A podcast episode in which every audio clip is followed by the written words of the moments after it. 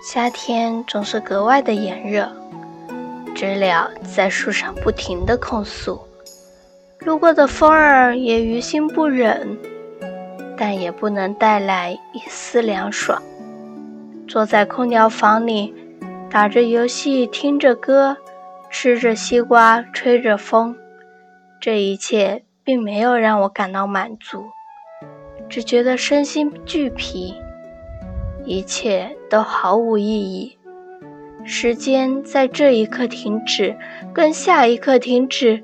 没有任何区别。我想了很久，不是夏日炎炎，不是游戏无趣，只是自己很久很久都没有静下来，好好的思考与观察身边的人与事。